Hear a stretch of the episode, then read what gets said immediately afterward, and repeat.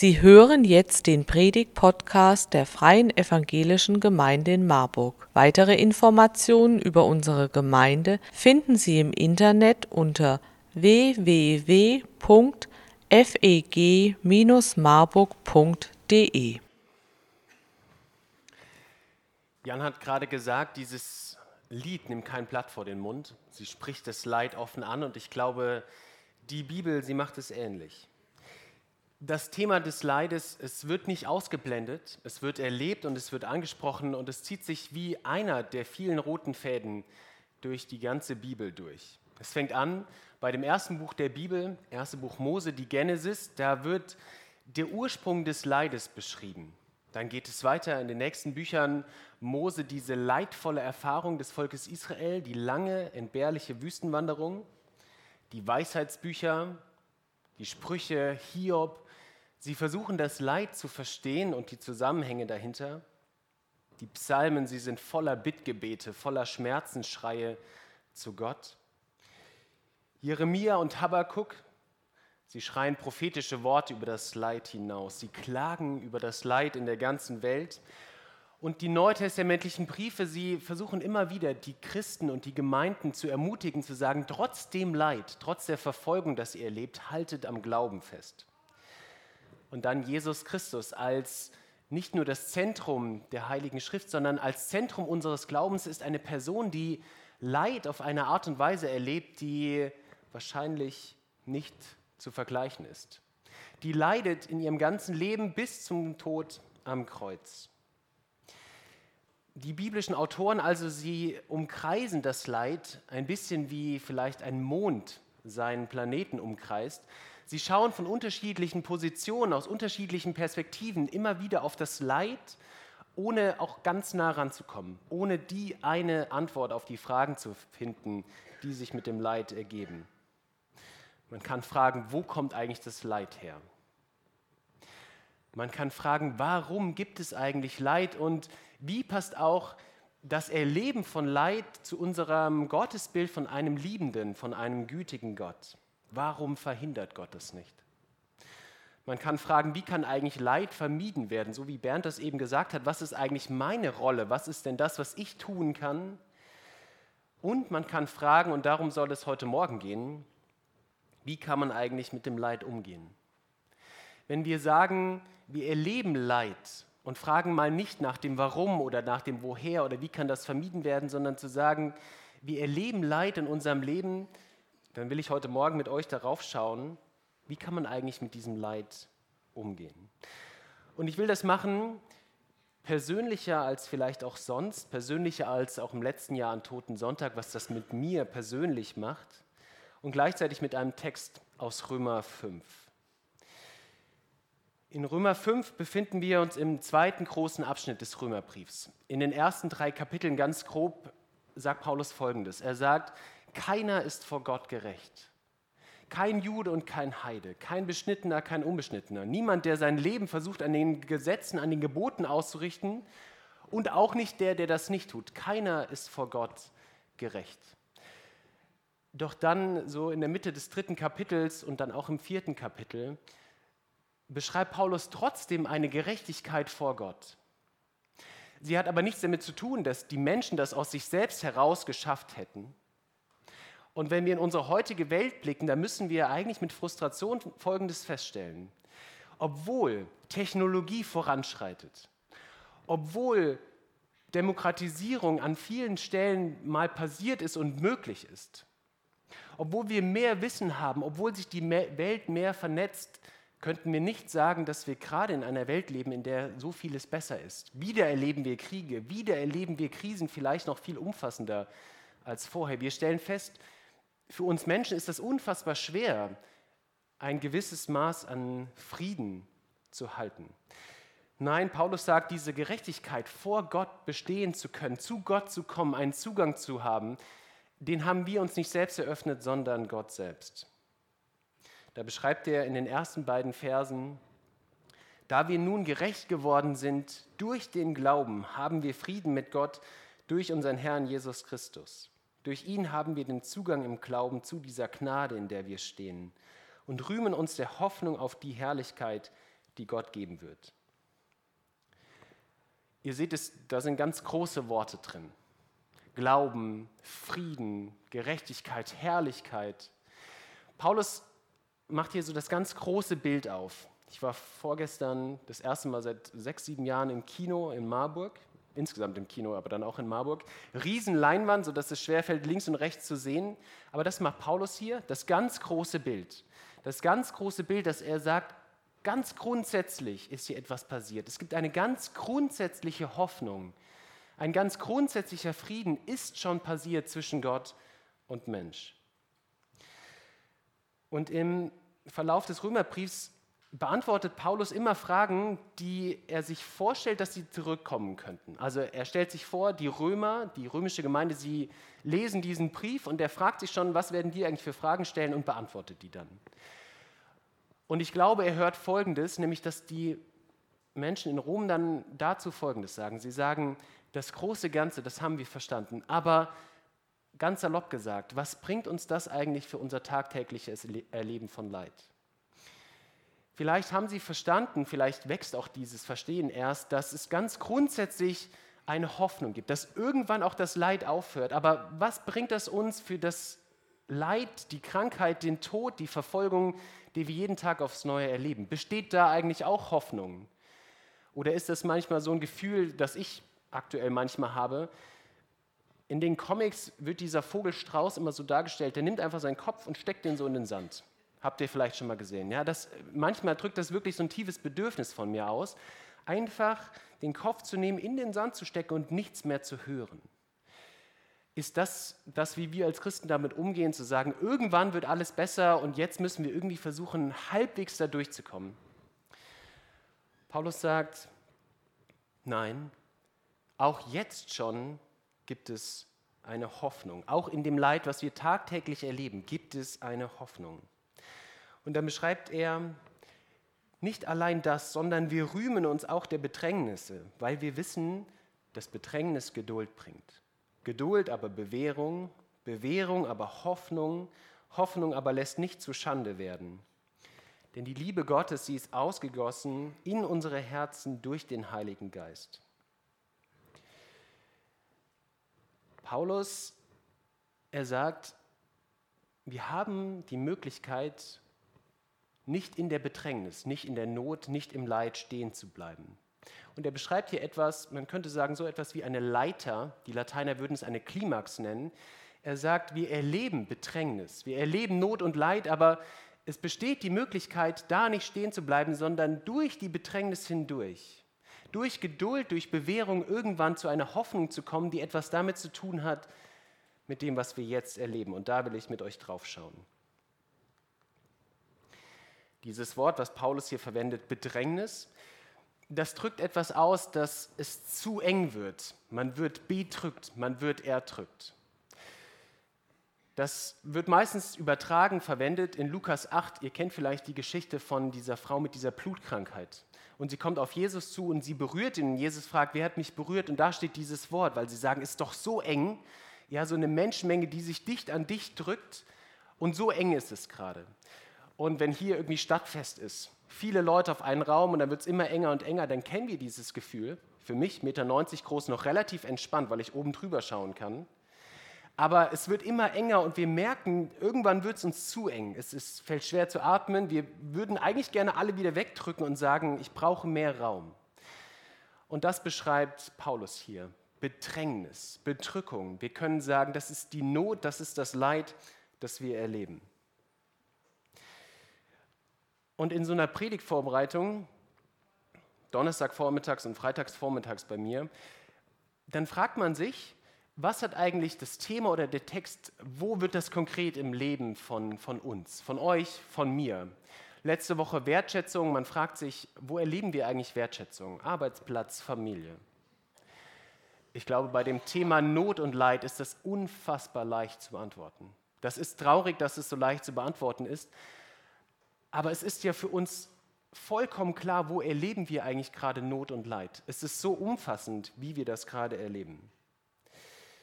Wenn man die Nachrichten anschaut, wenn man Nachrichten auch liest, wenn man die Zeitung liest, dann hat man den Eindruck, man kommt da auch nicht mehr raus. Ich kenne ganz viele, die spätestens schon ab der Corona-Krise gesagt haben, ich ertrage das auch nicht mehr. Es ist einfach viel zu viel. Und nach der Corona-Krise hat es ja nicht aufgehört, direkt danach der Angriff auf die Ukraine. Dann erleben wir die Frage nach Flüchtlingen. Wir erleben einen Rechtsruck in Europa und in der ganzen Welt, Rechtsextreme, die an die Macht kommen. Wir erleben Naturkatastrophen, wir erleben Wirtschaftskrisen. Und jetzt haben wir kürzlich erst den Terror an den Israeliten, an den Juden erlebt, Hass auf Juden, der mitten in Deutschland wieder da ist. Und jetzt der Gaza-Krieg. Man spricht, und das ist sicherlich das große Neue, man spricht von einer Gleichzeitigkeit der Krisen. Alles passiert gleichzeitig und es hört auch gerade nicht mehr auf. Eine Krise folgt nicht nur auf die nächste, sondern sie finden gleichzeitig statt. Im Herr der Ringe schreibt Tolkien, immer nach einer Niederlage nimmt der Schatten eine neue Gestalt an und wächst wieder. Ich glaube, so erleben wir das gerade. Das Leid ist da und wir erleben es und es hört auch in manchen Stellen einfach nicht auf. Mir hat vor zweieinhalb Jahren habe ich mich mit jemandem aus der Gemeinde unterhalten, sein Leben, mein Leben, und er sagte dann zu mir etwas sehr Treffendes. Er hat gesagt, Sebastian, mein Eindruck ist, dass du sehr heil aufgewachsen bist. Und ich habe gedacht, ja, das trifft es ziemlich gut.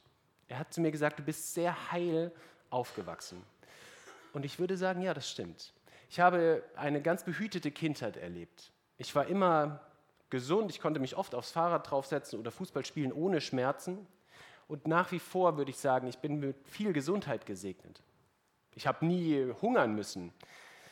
Ich habe auch nie den Tod erlebt in meiner Familie. Die Großeltern, die ich kannte, die leben nach wie vor. Es sind mal ganz entfernte Onkel dritten Grades verstorben, aber das habe ich nie erlebt. Doch vor anderthalb Jahren habe ich das erste Mal mit dieser Brutalität gemerkt, wie einschneidend Leid sein kann, wie einschneidend auch der Tod sein kann.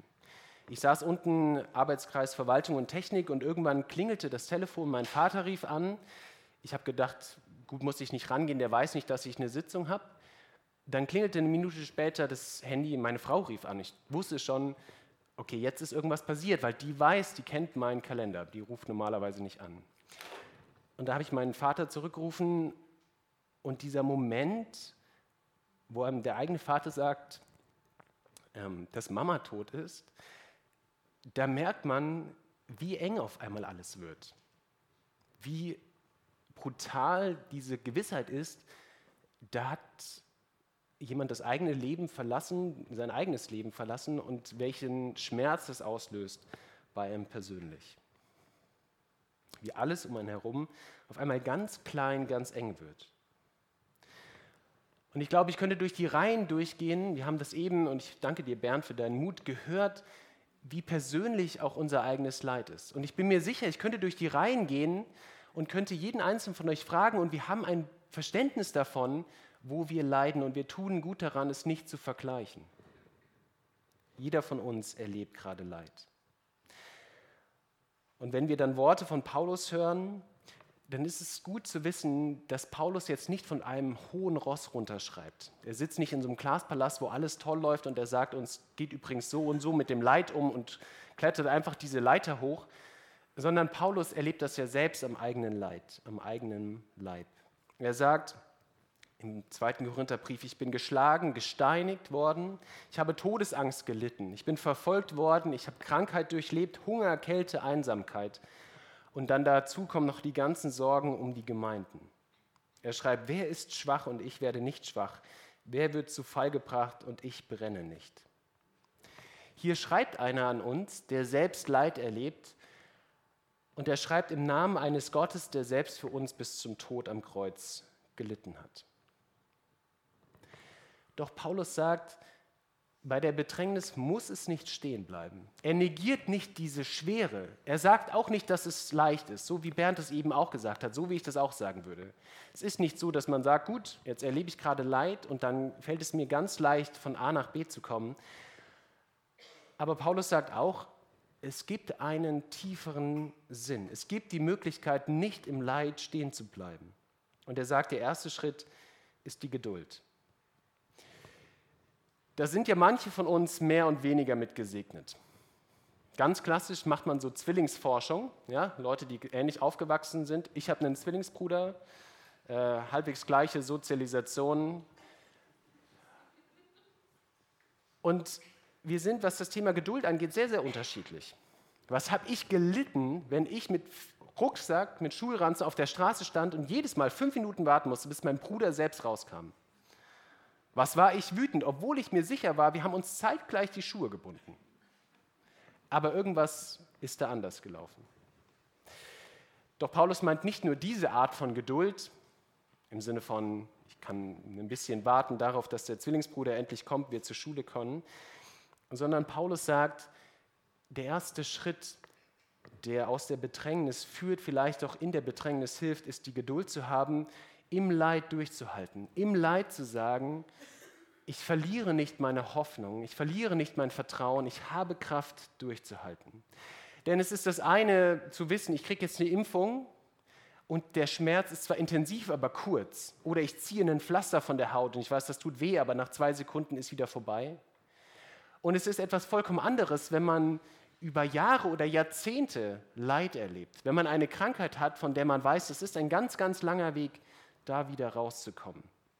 Und auch hier weiß Paulus, wovon er spricht, weil es gibt diese ganz bekannte Stelle im 2. Korintherbrief Kapitel 12, wo er sagt, er beschreibt das als so einen Stachel im Fleisch, offensichtlich eine Krankheit und sie wird ihm nicht genommen. Paulus wird auch jeden Morgen, jeden Abend, tagtäglich darin erinnert, sein Körper leidet. Und es erfordert Geduld und Kraft, da durchzuhalten. Und wenn wir in die Nachrichten schauen, dann wissen wir, es gibt manchmal auch keine schnellen Antworten. Und der Krieg in der Ukraine, er wird noch dauern. Und der Gaza-Krieg, er wird auch dauern. Und die Frage, wie gehen wir eigentlich mit dem Klimawandel um, auch da gibt es keine schnellen Antworten.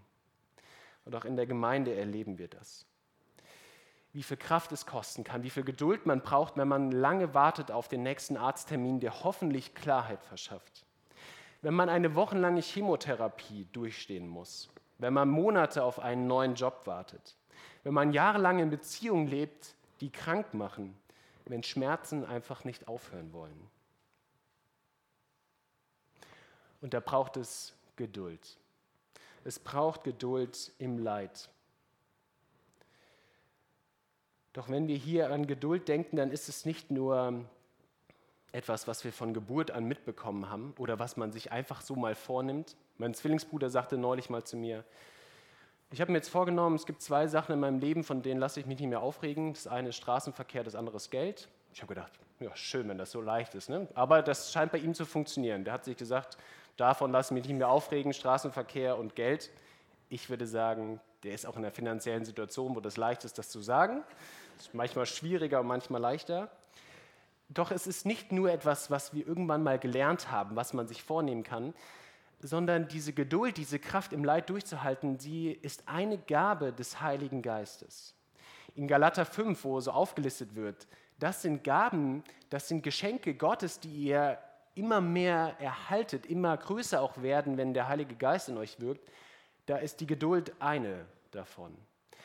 Und wenn ihr euch mal fragt, was ist eigentlich anders geworden, seitdem ihr Christ geworden seid, das ist ja bei manchen kürzer und bei manchen länger her, dann kann es auch die Geduld sein, die Kraft durchzuhalten, wenn es schwer wird.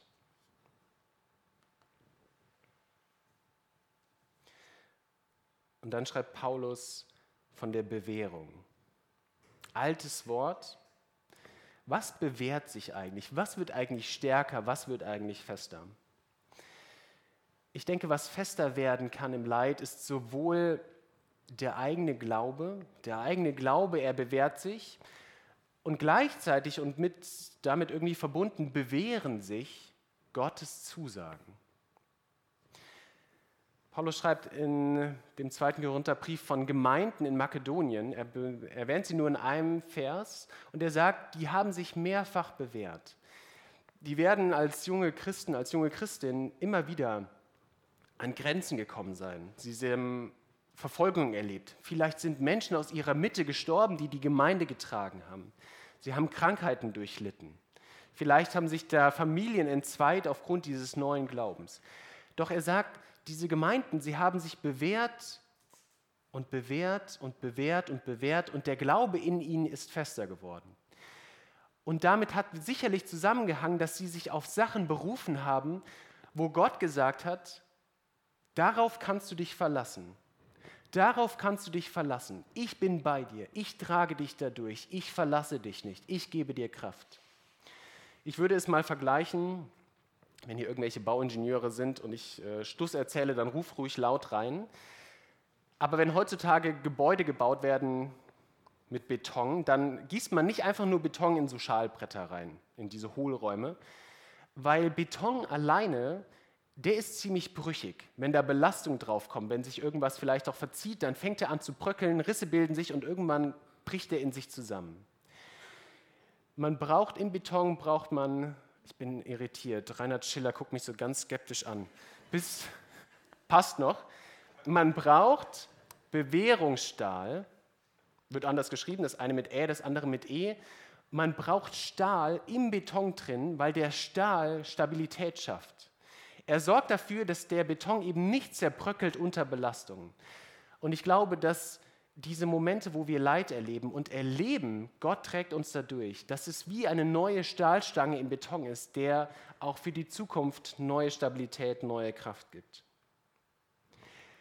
Als meine Mutter verstorben ist, war das ein unfassbarer Schmerz. So wie ihr das sicherlich nachvollziehen könnt, wenn bei euch Menschen sterben, die euch nahe gestanden haben. Doch ich durfte dann in den nächsten Tagen und Wochen und vielleicht auch schon in den nächsten Stunden erleben, so schmerzhaft das ist, so sehr kann ich mich doch darauf verlassen, dass Gott da ist. Ich zweifle nicht daran, dass Gott da ist. Das macht den Schmerz in dem Moment gar nicht leichter, aber es hilft darin nicht zu versinken.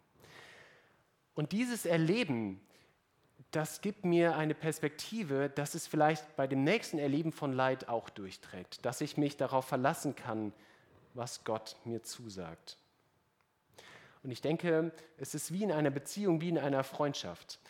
Da braucht man diese unbeschwerten Momente, wo alles gut läuft. Doch um zu wissen, trägt eigentlich eine Beziehung wirklich, musst du mal durch leidvolle Erfahrungen durchgegangen sein. Dann kannst du wirklich sagen, das sind Freunde, das ist eine Beziehung, auf die ich mich verlassen kann, wenn ich weiß, die trägt auch, wenn ich selbst den Halt verliere. Und so ist es auch bei Gottes Zusagen. Wir brauchen Gottes Zusagen, besonders dann, wenn wir selbst den Halt verlieren. Dann merken wir, trägt das oder trägt das nicht. Und dann kommt Paulus zur Hoffnung. In Römer 8, drei Kapitel später, da sagt er, eine Hoffnung, die kann man nicht sehen. Du kannst nicht auf etwas hoffen, was man sieht, weil dann ist es keine Hoffnung mehr. Wenn ich weiß, vor Wochen ging es darum, was machen eigentlich jetzt die Israelis? Marschieren die da ein oder nicht? Gibt es da eigentlich eine Lösung oder nicht?